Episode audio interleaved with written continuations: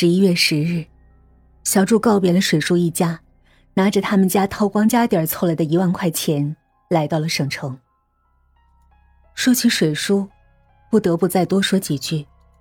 他是个爽直的西北汉子，小柱刚一提及他的难处，他就倾尽全力给了他能给的一切，没有提及何时还，甚至没有说让他还的话。一家人送他出门。水叔骑上借来的摩托，把小朱送到了车站。大恩不言谢，直到水叔骑上摩托走了，他也没说出那句要报答的话。小朱觉得，那是对他的侮辱。来到省城，小朱就给张律师打了电话。张律师是小朱父亲的大学同窗，又是公司的法律顾问。据说父亲公司创业时，他是倾尽全力的支持。如若说这个世界上还有谁是小朱真正信任的人，张律师算一个。张律师听见他的声音很吃惊。小朱，我不是说了吗？过了生日以后再过来，还要走一定的程序，你打电话也没用。听了这话，小朱就知道他没有信错人。他在电话里说了个大概，张律师很吃惊，连说不可能。他说：“前两天还见了小祝，连耳后的胎记都看见了。”想是孔祥现在已经坐不住了，已经找过张律师了，而张律师偏偏就是一个凡事都要完美的人，任何事都要做的一丝不苟，所以他并没有得逞。小祝想，现在在张律师的旁边一定埋伏着不少眼线，一旦他出现，就会让他有来无回。而这个电话是孔祥所不知道的，所以张律师虽然有些怀疑，却已经信了五分，答应出来见面。约定了时间，小祝就开始着手准备。常年的营养不良让小祝显得格外瘦弱，他来到商场买了假发和各式化妆品、女装，又来到美容院细细的修饰了眉眼。常年的折磨让他做一切事都谨小慎微。生怕一不小心就会被抓回去。但一切做完，从商场出来的时候，她已经变成了一个眉清目秀的女子。莫说是好多年不见的孔祥，就是和他日夜相伴的水伯，也不一定会认得出来。早早的来到了约定的地方，悄悄的隐在树后，不一会儿就看见张律师慢慢走了过来。小朱没有过去，只是静静的看着。果然。在张律师的身后有两个鬼鬼祟祟的身影。小朱从树后走出来，靠近了他，他还在左顾右盼。小朱上前一把拉住他的胳膊，他吓了一跳，刚要挣开。张叔，是我，小朱，有人跟着你了，你别挣。张律师听了就不动了，任由他搀扶着，头贴在他的肩上。张律师的个子高高的，怎么看？都像是约会的情侣。找个地方说话吧，我有车。张律师带着小柱走向他停车的地方。那两个人或许是以为他只是出来偷腥的猫，于是远远看着他们上车，拿出电话打了起来。他知道他们是在向孔祥汇报情况。看来孔祥为了得到那笔遗产，真是下了血本。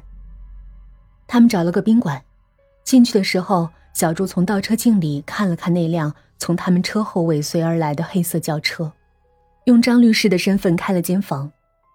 他们来到了房间，张律师一进房就迫不及待地把他的胳膊甩开，小朱也赶紧松手。是啊，两个大男人拉拉扯扯，还真是挺难受的。再加上张律师现在还并不是完全相信他的话，所以迫切的需要小朱给他一个合理的解释。小朱摘下头套。坐了下来，跟他原原本本的讲了自从他走后，自己遇到的种种遭遇，如何去了哪，如何被关，如何软惩罚，如何被姓沈的女人虐待，如何被他们测量身体，如何发现小军要李代桃僵，包括如何出逃，水波又是如何用命换了他的命。小朱说着，不禁想哭，却又忍住了。他的眉头越皱越紧，可是并没有开口。小朱一直说，一直说，说了三个小时。最后，张律师问他：“证据呢？小朱摇摇头，说没有。是啊，他是律师，不能靠小朱的一面之词就认定他说的是实话，尽管他已经有八成相信了。小朱冷静下来。张叔叔，你记得小猪的圣诞树吗？张律师点点头。那是在小猪很小的时候，父母喜欢和他开玩笑，因为在他的小腹下靠近命根儿的地方有三颗呈正三角形的痣，妈妈说那是他的圣诞树。小的时候，父母的好友来家玩，就会说小猪的圣诞树在哪儿啊？年幼的小猪就会褪下裤子给他们看，大家就会嘻嘻哈哈的笑成一团。慢慢的，小猪长大了，大家聚在一起的时候还常常说。小猪就会害羞的躲起来。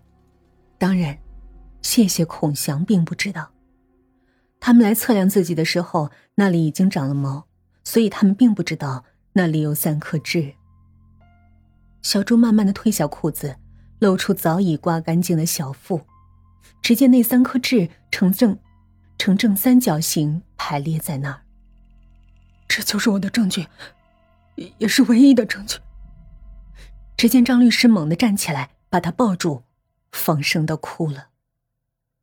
小朱明白，他成功了。张律师还是那个正直不阿的好人。孔祥花八年打造的金钱梦，永远也不可能实现了。和张律师谈了好久，终于知道了孔祥为何如此想要那笔钱了。父亲的全部遗产是两千万。九年前，父亲公司的三分之一，经过九年的投资滚动，那笔钱早已翻了十倍，变成了两个亿。两个亿呀，谁能不眼红？怨不得他花了血本，一定要置小朱于死地呢。父亲的公司是三个同窗合伙开的，各占股权的三分之一。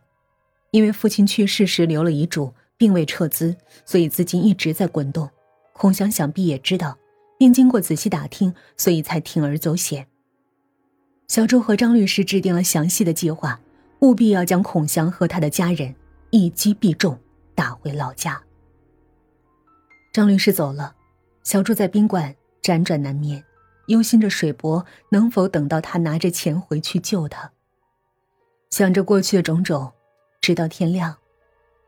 第二天一大早，小朱来到了张律师的公司。成了他身边的女秘书。生日就快到了，孔祥他们也该出现了。